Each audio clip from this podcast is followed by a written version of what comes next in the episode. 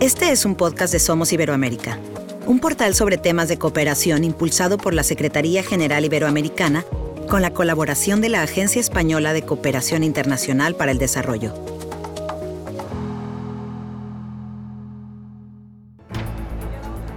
Tendemos a banalizar este tipo de acciones y aunque sean importantes, las vemos en un ámbito más cotidiano. Claves de redes sociales, control a todas horas, comentarios en los que se publica, son los síntomas de una violencia que va a más. El tipo de violencia a la que se refiere esta noticia es lo que se conoce como violencia digital, un fenómeno ligado a los entornos online, nuestros nuevos espacios de relación, espacios en los que cada vez pasamos más tiempo y en los que, como acabamos de comprobar, nuestros derechos y libertades no siempre están garantizados. Que muchas veces pensamos que esto es algo nuevo, ¿no? Que los derechos digitales es algo completamente nuevo, pero también es, lo mismo de los derechos humanos, los derechos que ya digamos derechos adquiridos a lo largo del tiempo, es verlos también en, el espacio digital. La reflexión nos la hace Mario Brianchesco, experta en comunicación e impulsora del proyecto Seguras en línea, una aplicación para prevenir y atender la violencia digital por razones de género. Como el resto de proyectos de los que hablaremos en este podcast, Seguras en línea se ha desarrollado en los LAVIC, los laboratorios de innovación ciudadana celebrados en Panamá en 2022. Teclados para lenguas en riesgo, aplicaciones para la conciliación laboral o herramientas interactivas para dotar de competencias digitales a las mujeres son solo algunos ejemplos de iniciativas desarrolladas en los LAVIC. Un punto de encuentro para personas de 15 países del ámbito iberoamericano en el que creatividad y colaboración se ponen al servicio de la transformación social. Entender que se está sufriendo algún tipo de violencia digital no siempre es fácil, ni tan siquiera para las propias víctimas. Todo empieza por reconocer y tipificar el tipo de violencia que se está sufriendo el paso previo es que las personas pueden reconocer qué tipo de violencia están experimentando, ¿verdad? Entonces, eh, uno de los grandes desafíos que teníamos en el laboratorio por el corto periodo de tiempo es decíamos, bueno, Trabajamos entonces en un test donde la persona pueda reconocer tipos de violencia. Para el prototipo lo que pensamos era trabajar solo específicamente en los tres más comunes y a partir de eso entonces sí que fuese un test que a partir de ciertas preguntas, este, digamos como en un mapa, ¿no? Eh, este, bueno, a nivel interno, ¿no? Pero que la persona fuese respondiendo y a partir de ahí fuese orientándolo a qué tipo de violencia podía estar experimentando. ¿Y cuáles serían esos tres tipos? Acoso en línea, acoso sexual en línea y el tema de difusión de imágenes íntimas sin consentimiento. Si reconocer este tipo de violencia puede ser complicado para las mismas víctimas, podemos imaginar lo que sucede en el momento en el que nos decidimos a denunciarla. En muchos de las fiscalías, ¿verdad? Que es donde el primer lugar donde se debería acudir, ni siquiera reconocen de estos tipos de violencia. Tenemos relatos de personas que se han acercado a comentarnos esto, nos dicen, fui a la fiscalía, pero me dijeron que no puedo poner denuncia porque desconozco quién es el agresor. Se desestima, ¿no? El que, que, que una persona quiera denunciar algo que solo pasó en Internet, entre comillas, ¿no? Algo que solo pasó en Internet. Quedémonos con esta frase, como si el hecho de no producirse en un entorno físico restara valor al acto. ¿Se imaginan que dijéramos algo así de, por ejemplo, una amenaza realizada por teléfono? ¿Tendría sentido la frase ¿Solo me amenazó telefónicamente? Las tecnologías están aquí para quedarse. Definitivamente hay que trabajar en este tipo de regulación. Los participantes debe ser, como bien decía, multisectorial, que participe la academia, la sociedad civil y a partir de eso, pues que se recojan estos aprendizajes que cada sector eh, puede aportar también. Lo queramos o no, las tecnologías seguirán avanzando, planteando nuevos escenarios que pondrán a prueba nuestros marcos mentales nuestra capacidad para adaptarnos a estos cambios. ¿Sabremos estar a la altura?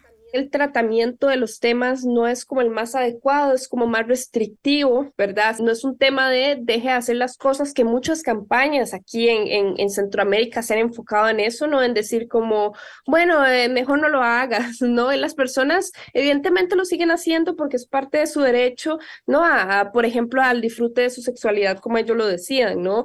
Pero entonces ahí es donde las campañas deben estar enfocadas en, no, cómo hacerlo de manera segura, ¿verdad? Con Marion hemos aprendido que nuestros derechos y libertades son innegociables, independientemente del medio en el que queramos usarlas. Actualmente, los países iberoamericanos están trabajando conjuntamente en la elaboración de una Carta de Principios y Derechos Digitales para garantizar nuestra seguridad en los entornos no analógicos, para que nuestros derechos estén siempre en el lugar en el que nosotras, nosotros estamos.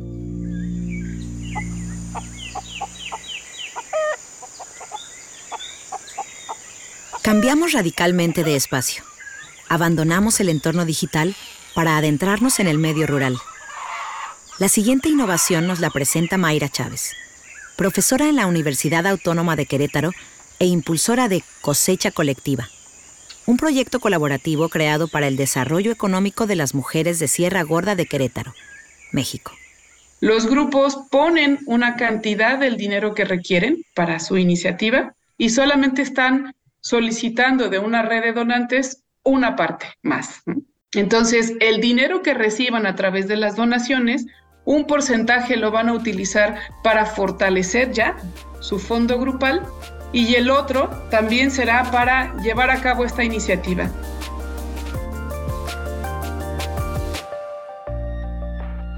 Cosecha Colectiva actúa como un banco solidario, en un entorno en el que por distintos motivos es complicado para las mujeres acceder a los servicios bancarios tradicionales. Creo que es un desafío muy fuerte para las mujeres rurales porque de entrada no tienen una amplia oferta de servicios bancarios, ¿no? También por las condiciones de marginación en las que viven.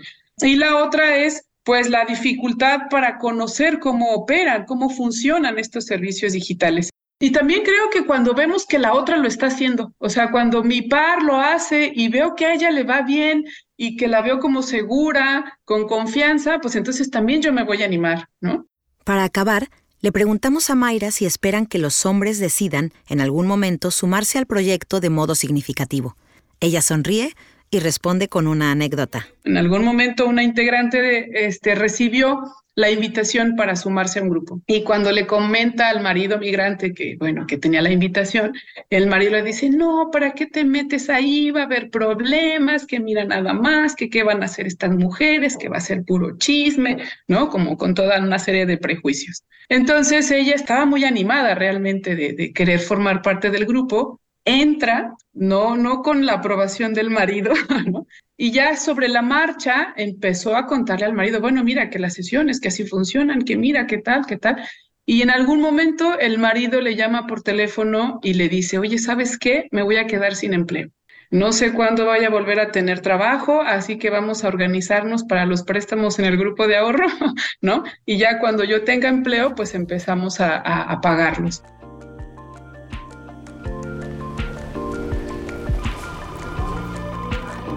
Hablando con sus creadoras, nos damos cuenta que muchos de los proyectos que se presentan en los LAVIC nacen de experiencias personales, experiencias difíciles en muchos casos. Este es también el caso de Paula Neiva.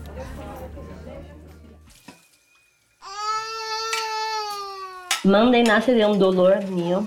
Yo no hace tanto tiempo, fue cosa como que hace tres o cuatro años, pasé por una situación muy triste en el mercado laboral de un día que necesité estar, quedarme en casa a cuidar a mi hijo recién nacido, tenía que seis meses de vida, yo ya había vuelto a trabajar y tuve que avisar a mi, a mi líder directa, mira, hoy no consigo ir a la oficina porque tengo que estar con mi hijo, pero estoy acá trabajando de forma remota, ya estoy conectada a todo y no aceptaron ese momento mío. Y Paula transformó ese dolor en una herramienta de conciliación para hacer más fácil la vida de las personas que, como ella, cuidan a otras personas. La llamó Mom Day. Por no retener esos talentos, las empresas pierden 22% en ganancias por no retener a esas madres que pierden cuando las echan o cuando hace que renuncien. Son números muy duros que vemos que impacta a todos, incluso la sociedad, porque impacta incluso el PIB, ya que la brecha de género tiene ese impacto. La participación laboral de las mujeres podría incrementar mucho más el PIB. Entonces, todos salen perdiendo en eso.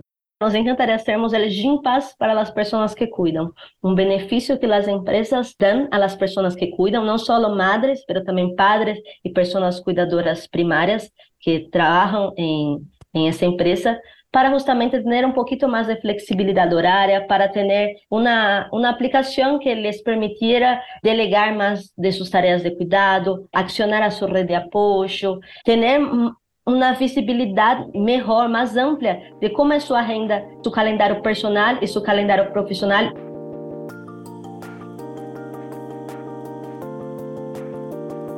Paula nos habla de 60 millones de madres en Brasil, la mitad de las cuales se encuentran en el mercado laboral.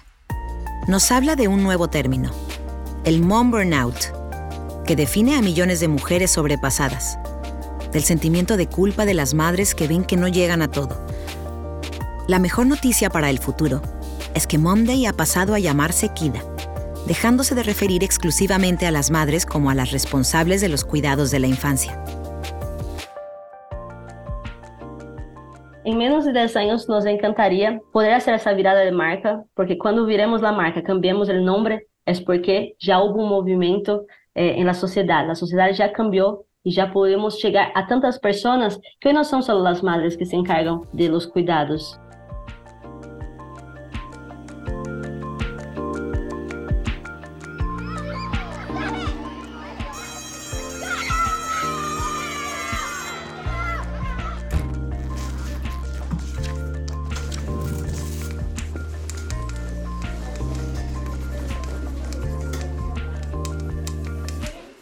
Nuestra última invitada es profesora en la Universidad de Rosario.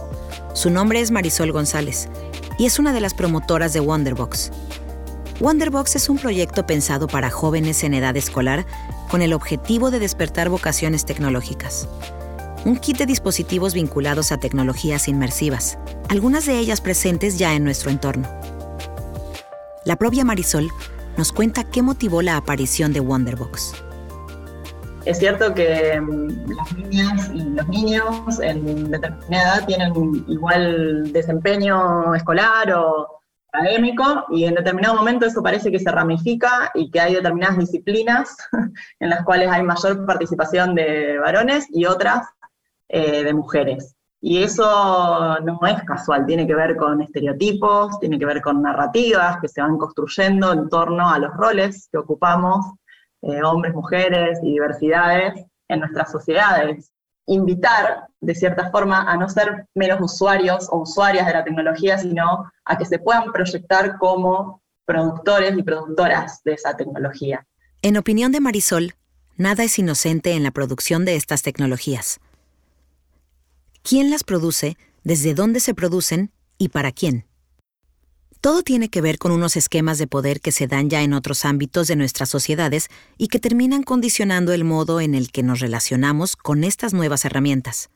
Yo creo que aquí hay un debate muy importante en torno a la democratización de la tecnología, pero no solo en términos de su difusión, es decir, no solo a que mayor cantidad de gente tenga acceso a esa tecnología, sino a que nos planteemos cuáles son los derechos en torno a las tecnologías. Es un debate político, ¿no? Porque lo que en todo caso se está disputando en torno a estas tecnologías son cuestiones de poder, son intereses. Por eso, humildemente, este, este proyecto lo que intenta aportar es a una mayor conciencia sobre la, la cuestión tecnológica en general. Proyectos como los de Marion, Mayra, Paula y Marisol son muestras de este gran vivero de ideas que son los laboratorios de innovación ciudadana un observatorio social que detecta el talento y lo nutre de experiencia para transformarlo en bien común. Iniciativas que demuestran que no estamos determinadas, determinados a operar de acuerdo con unos patrones históricos, que denuncian lo que se esconde detrás de frases como, siempre lo hemos hecho así. Millones de mujeres de nuestra región, por lo menos, no están dispuestas a seguir el mismo camino. Marisol lo tiene muy claro. Hoy en día eh, Naciones Unidas está diciendo que la brecha de género en general, ¿no? Eh, va a llevar más de 200 años eh, que podamos solucionarla. Entonces, no, estamos dispuestos y dispuestas a esperar tanto tiempo y tenemos que tomar acción hoy mismo.